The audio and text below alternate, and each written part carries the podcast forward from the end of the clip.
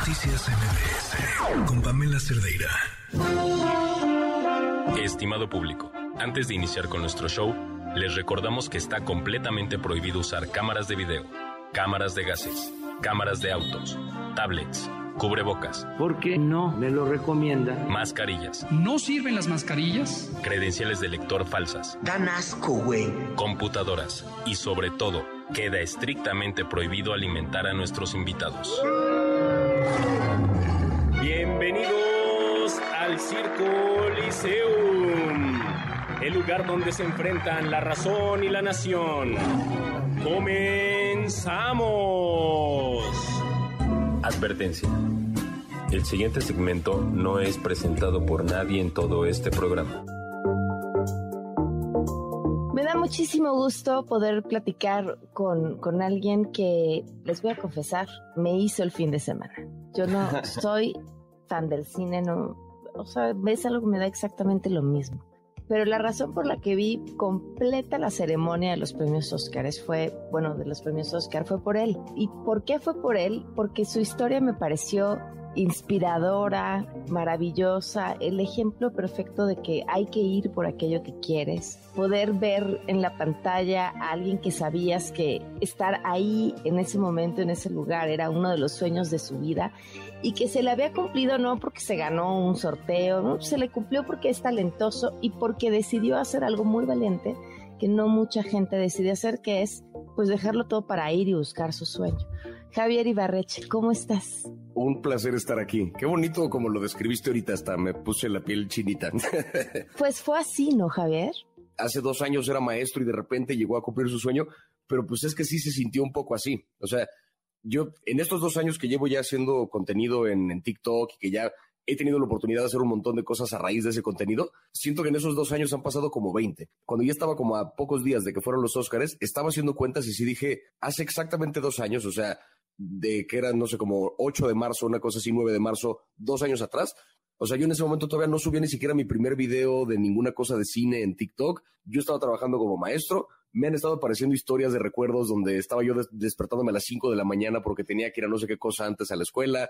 Un trabajo que disfrutaba mucho, pero, pero que mi vida era otra. O sea, dejaste de ser maestro a media pandemia. Yo en 2020 todavía estaba yo como maestro, trabajé durante un año como maestro en línea durante la pandemia, este, y terminando ese ciclo escolar, cuando regresamos a las clases presenciales, ya estaba yo empezando con TikTok, ya empezaban a crecer los números más o menos rápido, y pues a los tres meses de que empecé a subir contenido en TikTok, vi la oportunidad y renuncié a mi trabajo. A ver, quiero irme en tu historia un poco, un poco para atrás, unos cuantos años para atrás. ¿Qué estudiaste? Yo estudié literatura dramática y teatro en la UNAM. Sí, y sí, tu sí. plan tampoco era dar clases en una secundaria. No realmente, lo que pasa es que justo yo estudié en, o sea, la prepa en la que yo, y secundaria en la que yo estudié, en Ciudad de México, en esa escuela ahora sí que yo estudié toda la, la, pe- la secundaria y hasta la, y hasta la prepa. Terminando la prepa estudié la carrera de teatro y terminandito la carrera me contactó el que fue mi maestro de teatro toda la vida para decirme que él se iba ahora de la escuela y que quería dejarme su chamba. O sea, que como que vio, dice, tienes la edad y el perfil y demás, y me acuerdo que trabajé mucho con él cuando estaba yo como alumno, y poco a poco se me fueron sumando más clases de español y de otras cosas, y coordinador de no sé qué.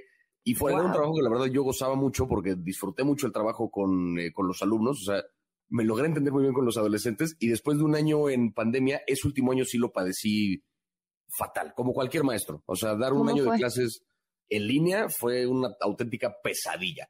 ¿Por qué? Porque era, o sea, en, en mi caso particular, había clases que sí podía llevar, que era la clase de análisis de texto y español y demás, pues se podía más o menos hacer. La clase de teatro, No, pues no, adiós clase de teatro. o sea, no, no había manera, y aún así me las tenía que ingeniar para encontrar eh, el cómo hacerla, y medio jugábamos con el formato de que estaban las pantallas así en Zoom, acomodados por cuadritos, entonces jugábamos a que interactuaban de pantalla a pantalla, y les decía como tú estás de este lado, tú de este lado, entonces jugaban a que se pasaban objetos de una a otra, improvisaban escenas, hicimos una bola de formatos con lo que pudimos, así como jugando en línea, y grabamos una suerte de película donde cada quien en un espacio aislado con una pantalla verde, este, grabamos sus escenas y luego lo editamos todo como en un solo gran bloque para que jugáramos a que hicimos una, una película. O sea, yo estaba pasando por una bola de, de crisis existenciales porque pues estaba encerrado, decía, tengo 27 años y estoy aquí, eh, vivía en casa de mis papás, estoy encerrado en la pandemia, no puedo salir, estaba yo de verdad al borde del colapso y aún así tenía que tener buena cara para que mis alumnos no se pusieran peor. ¿Cómo los viste a ellos? La verdad, o sea, aguantaron, pero sobre todo con, con prepa me tocó verlo, porque secundaria como que traía una actitud más de, de, a huevo, no hay clases, o sea, como que estaban en su casa y ya, antes de pasar a la carrera, antes de pasar a un asunto más, entre comillas, serio, pues ese año se lo perdieron. Tuve una generación que se iba a graduar en 2020 y tuvieron que encerrarse. Entonces, o sea, los años en los que se supone que haces una bola de amistades valiosas y qué tal, ya no existieron. Y entonces, en medio de este contexto, ponte a jugar a la improvisación ahí en una clase de teatro. Es un, o sea, ninguno queremos hacer esto, pero enos ahí. ¿No? Claro, había, había que sobrevivir. Esa era la, esa fue la tarea esos Pues dos sí. años. Sí, básicamente. Y fue en ese contexto que de repente empecé a hacer videos por absoluto aburrimiento. ¿De qué empezaste haciendo videos? Abrí mi canal de YouTube donde mi tirada era hacer como videoensayos a partir de comparaciones. Desde que subieron Avatar a Netflix, empezaron a llover memes acerca de lo brillante que era esta serie. Personajes entrañables, una historia épica, interesante y bien construida, eh, hasta fans generosos, felices de que más gente la estuviera viendo. Los amigos son amigos para siempre y por siempre. La diferencia entre estas dos series es evidente. Mientras que Avatar es animada, es una especie de collage cultural y es hasta cierto punto infantil, Game of Thrones es live action, es primordialmente medieval y es, pues, HBO. Pero creo que la principal diferencia entre estas series ocurre a nivel narrativo. Donde Avatar es más tradicional y predecible, Game of Thrones buscaba subvertir las expectativas. Qué difícil tarea. Que este sigue existiendo y tiene muy poquitos videos, pero ahí andan. Eh, que son, agarraba yo dos películas o dos series que no tienen nada que ver una con la otra, pero les encontraba mil conexiones temáticas de por medio y en la estructura y en qué se parecen Batman y Shrek. Parece que nada, pero resulta que el cómo opera una secuela tiene todo el sentido. Y entonces hay, hay un video ensayo, digamos, de cómo funciona de cómo funciona ese tema. Y este lo abrí porque yo tenía ganas de hacer un canal de YouTube y tenía ahí después de un par de semanas sus 400 suscriptores, una cosa así que dije, mira, ahí va, Ajá. O sea, ya tiene sus cuantos views, ¿no? Este, este asunto, pero no era nada, o sea, no, no pretendía yo vivir de eso, ni mucho menos. Estaba subiendo clips de eso en TikTok y ya tenía yo un año que me habían dicho como de, oye, es que TikTok es una buena manera de crecer en seguidores, porque ahí la gente ve tu contenido. A mí me daba una pereza absoluta meterme a TikTok porque no, yo no sabía qué hacer en TikTok, o sea, como que no siempre se me ocurría algo que subir ahí. Un día de repente, por ocio, subí un video hablando de una estupidez que noté en la película de la Liga de la Justicia, porque nada más se me ocurrió, la renté, eh, porque aparte ni, si- ni siquiera la tenía como disponible en streaming, la renté. Dije, voy a aprovechar que tengo todavía el archivo para grabar aquí un video así de grabando la pantalla de, de la computadora con el teléfono. Una estupidez que se me ocurrió. Steppenwolf se roba esa madre de las Amazonas. Las Amazonas entonces hacen un ritual con la flecha ceremonial y el arco ceremonial y las capas ceremoniales. Hasta le rezan a la chingada flecha. Sky Torch. Hero Beacon. Dispara la flecha hasta casa de la b y aterriza en un templo en Grecia o algo así y se prende en fuego. Todo esto para que la Mujer Maravilla lo viera en las noticias. Se mete al templo como si nada, la policía aparentemente no la vio, recoge la flecha y la usa como llave para meterse a otro templo que estaba quién sabe dónde. Todo eso para ver unos dibujitos en la pared que cuentan la historia de lo que le pasó ayer a las Amazonas. Yo me pregunto, ¿qué de todo esto no se pudo haber resuelto por WhatsApp? No mamen. Subo el video, no le doy más importancia, me voy a dormir y al día siguiente lleva como 250 mil reproducciones. Yo, ¿qué pasó? Y veo, yo dije, como esto debe ser un error. O sea, mis videos suelen tener 200 views, 300 views, no 300 mil. Me meto a checar así como esto debe ser un error y no, los números eran reales. Dije, a ver qué pasa si hago otro. Y el siguiente video tuvo igual una respuesta de que ya estaba en los miles. Que dije, ok, esto está interesante. O sea, toqué un algo que me respondió y empecé a subir uno tras otro, tras otro. Me empezaron a preguntar como de, oye, ¿me recomiendas una serie? Y yo acababa de ver una serie hace un mes, vi una colección interminable de televisión y empecé a recomendarlas y los números empezaron a crecer de manera violentísima. O sea, me acuerdo muy bien de las fechas. De que subí mi primer video a que llegué al millón de seguidores pasaron dos meses. De que llegué al millón a que llegué a dos millones pasó un mes. No inventes. O sea, en tres meses pasó ese trayecto de, de cero a dos millones. Y en esos tres meses fue donde empezó a caer trabajo y me empezaron a invitar a premiers y de repente empecé a percibir de a poquito como esta, esta vida de la creación de contenido y del influencismo, no sé cómo llamarle, este, como que ya la percibía más cercana y fue terminando esos tres meses que renuncié a mi trabajo de, de maestro. Cuando también eh, despidieron un compa mío de la escuela que, que pues, nada, o sea, otra, otro asunto que nada que ver, pero y ya llegué hasta donde podía llegar y si no me voy ahorita, voy a perderme No de nunca. oportunidades. O sea, tengo que aprovechar esta ola ya. O sea, ya, ya, ya estaba siendo económicamente redituable para ti hacer videos. Ya estaba brincando un trabajo que dije, por lo menos voy a ganar lo mismo al mes. O sea, ya, ya tengo una chamba que me asegura give or take, porque de repente habrá meses donde más, habrá meses donde menos, pero ya más o menos era como la misma, la misma cantidad. Entonces, con eso ya tuve yo la certeza de, bueno, por lo menos si aguanto este trabajo, ya no estoy, o sea, ya no brinqué en vano, porque entonces ya sigo ganando más o menos lo mismo y estoy pudiendo aprovechar oportunidades de conseguir chambas de otra cosa. Porque en la escuela la cantidad de horas que yo tenía que estar allá haciendo nada, ¿Y aquí cuánto tiempo le estabas dedicando ya a hacer videos una vez que renunciaste? Una vez que renuncié, pues era diario, o sea, ya era mi trabajo de tiempo completo. No había como tal un horario, una, un, esquema, digamos, de a qué hora me ponía a grabar cada cosa, pero yo me despertaba y luego, luego era o ponerme a ver algo sobre lo cual iba a grabar un video o ponerme a grabar el video sobre la cosa que acababa de ver. Ahorita me vas a contar la, la llamada de TV Azteca, pero supongo que esta primera llamada de Netflix también fue muy importante. Sí, de hecho, eh, y por ahí conté en algún momento la, la historia, me llegó primero un correo de Netflix diciéndome, oye, nos interesas para un podcast que queremos, este, que queremos hacer. O sea, y me contactaron directamente, pues, oye, estamos este, como compitiendo, por así decirlo, para, para que nos den el podcast de, de, este, de Netflix este, nos interesaría que fueras uno de los anfitriones. Y mi primera respuesta a ese correo, creo que por ahí lo tengo guardado, fue, perdón, no puedo, tengo que calificar trabajos. Porque estaba en pleno momento de entrega de calificaciones y entonces tenía mil cuentos que calificar y tenía que ver como tres películas de terror que no conocía para mañana. Para poder grabar el episodio fue como, díjole, no me va a dar tiempo, no me va a dar tiempo de esto. Me escriben una semana después y me dicen, Javi, ya no es competencia el podcast, ya nos lo dieron, pero la banda de Netflix sigue queriendo que seas tú el host y no esta otra persona que pusimos. A pesar de que iba yo empezando, se ve que Netflix tuvo como un ojo de, este güey va para algún lado. Y entonces me dijeron, ¿tienes chance de ver ahora sí las películas para dentro de dos días y que grabemos un piloto? ¿Qué tal? Bueno, yo creo que sí. Grabamos ese piloto y prácticamente sin que yo me diera cuenta, ya era yo parte del elenco de ese podcast. Y ya, conseguí esa chamba y de repente sí dije, como qué idiota soy, que casi le digo que no a Netflix. A este trabajo, claro claro, y, haciendo lo que quería. Bueno, pero tú no estabas buscando otro trabajo en ese momento, tú seguías no otro trabajo. Sí, ¿Fue difícil tomar la decisión de dejar tu trabajo? Yo me acuerdo que cuando yo entré a la escuela, yo me había puesto como una especie de checkpoint personal que dije, eh, me quiero esperar a estar seis años para que la gente, la generación que yo recibí en primero de secundaria, quiero verlos graduarse de sexto de prepa. Dije, Eres un romántico, Javier. Y en ese momento dije, voy a revisar después de esos seis años en qué lugar estoy parado porque yo no pretendía ser maestro para siempre. O sea, yo ya estaba persiguiendo una carrera como comediante, yo me dedicaba a actor de teatro también, estaba ya buscando como un em, eh, modos de vivir, digamos, del medio del espectáculo y dije, me voy a hacer a los seis años una revisión de dónde estoy parado, a ver si me sigo otro rato en la escuela o a ver qué onda. Ese checkpoint llegó antes, cuando cumplí cinco años trabajando en la escuela, es decir, justo cuando esta generación pasaba a último año de prepa, fue cuando viene esta explosión en TikTok, viene hacia el final del año, y cuando despiden a este amigo mío, me acuerdo que o sea, como que ahí me cayeron muchos veintes de se va a ir este güey, la cantidad de trabajo que voy a tener el próximo año. Eran semanas donde ya no estaba yendo clases prepa, ya solamente iba a secundaria, ya no eran clases porque ya habíamos calificado todo. Estábamos, era, fue una necedad del gobierno de decir queremos terminar el ciclo escolar de manera presencial.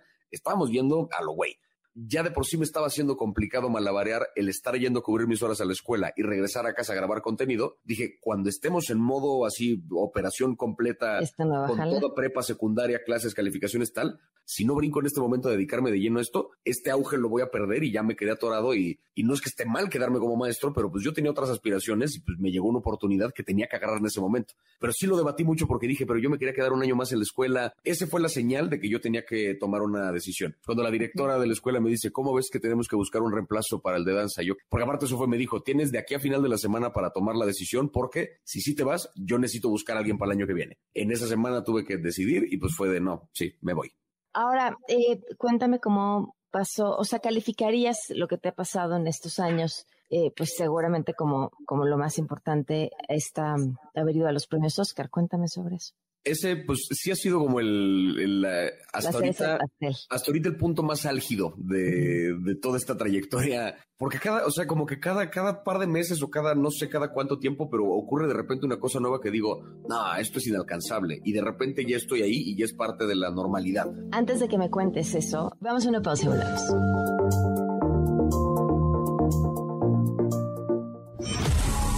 Estás escuchando Noticias con Pamela Cerdeira.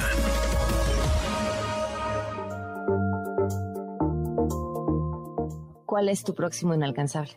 Mi próximo inalcanzable, en mira, con respecto a los Oscars, ahora el paso que sigue es entrar al teatro. O sea, ahora ya, ya me tocó estar en la alfombra roja y cubrirlo desde un lugar ahí enfrente. El paso que sigue es entrar a sentarme a ver la ceremonia desde adentro a ver qué se puede hacer ahí. Eventualmente este es un Y sueño. el que siguiente es tengo. subir a recibir un reconocimiento. presentar uno por lo menos. O sea, a mí me encantaría subir a entregar un premio, aunque no fuera a recibir uno, porque, porque ya luego cuando recibes uno ya estás sujeto a, no, no se lo merecía, estaba mejor La La Land y no no sé qué. Entonces, pero el subirte a entregar un premio y poder, o sea, rostear un poquito a quien tengas ahí, hacer un chiste y presentar un, o sea, como comediante que soy también, sería un sueño poder subirme a cotorrear en ese escenario.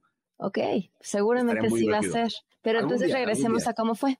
fue una, o sea, digo, como que cada, cada X tiempo pasa una de estas cosas que yo como de, este, me llegaba, no sé, la posibilidad de armar un show en X, en X lugar y yo decía, no, yo no, yo no puedo vender esa cantidad de boletos. Y de repente se lograba y entonces ahora ya es, es el, el estándar. Ahora ya a partir de ya sé que es el show que puedo llenar. Yo no hacía entrevistas de nada. Y el año pasado me ofrecieron entrevistar a Jordan Peele para la película de Nope. No sabía ni siquiera en dónde podía subir la entrevista, pero lo quería conocer. Dije, bueno, va. Y fui a hacer la entrevista y de repente ya se volvió parte de mi, de mi normalidad el que cada X tiempo tengo junket con celebridades y los entrevisto y los subo a mis redes. Yo pensé que no me iba a dedicar nunca a eso y de repente llega la posibilidad y la incorporo y ahora ya es parte de mi día a día y me encanta. Y así con los Oscars, como que esa ha sido la más reciente y la más grande y la más... eh, pues lo, lo decías un poco al principio, ¿no? O sea, era uno de mis mayores sueños en la vida y lo pude cumplir apenas a dos años de que empecé a, a grabar contenido. Entonces, es que ve- o sea, ver tu cara, ese 3, 2, 1, el primer momento en el que en el que sales ya a cuadro desde ahí en la alfombra roja, era se te escapaba la felicidad por los ojos. hay, hay una foto que fue la que más estuvo circulando en Twitter, que era como mi carita así yo feliz en el primero. O sea, no estoy diciendo nada, solamente estoy como contento viendo la cámara. Y me decían, es que se ve muy genuino. Yo, pues es que era genuino. O sea, ahí no estoy fingiendo absolutamente nada. Estaba... es- Era como la primera vez que un niño pequeño va a Disney, me imagino que así se siente. O sea, yo estaba, estaba yo en otro planeta, o sea, en ese momento. Y fue lo que resonó mucho porque la gente me decía, pues mi mamá me, la vi luego, luego cuando regresé de, de Los Ángeles, me enseñó la foto porque claro que la tenía guardada la foto de ese momento cuando estaba yo muy feliz y me decía, "Ah, es que este eras tú sonriendo de chiquito cuando te emocionabas por algo. Y yo de, pues es que sí, mamá, o sea, soy el mismo güey, solamente que con más pelo, pero lo mismo. Así, sí, fue una, fue una, fue una locura. ¿Cuál fue el momento más emocionante? Eh, Está un poco entre dos, porque fueron como dos momentos que significaron mucho por diferentes razones. Cuando Jamie Lee Curtis pasa por la alfombra y yo tenía preparada mi pregunta de, oye, el año pasado yo te entrevisté y me dijiste no sé qué de tu personaje, pasa Jamie Lee Curtis por la alfombra y antes de que yo pueda empezar la pregunta me dice, yo te conozco. Llega a nuestra posición una leyenda, Jamie Lee Curtis. Congratulations. Felicidades, felicidades por la nominación. Yo te- Me acuerdo de ti.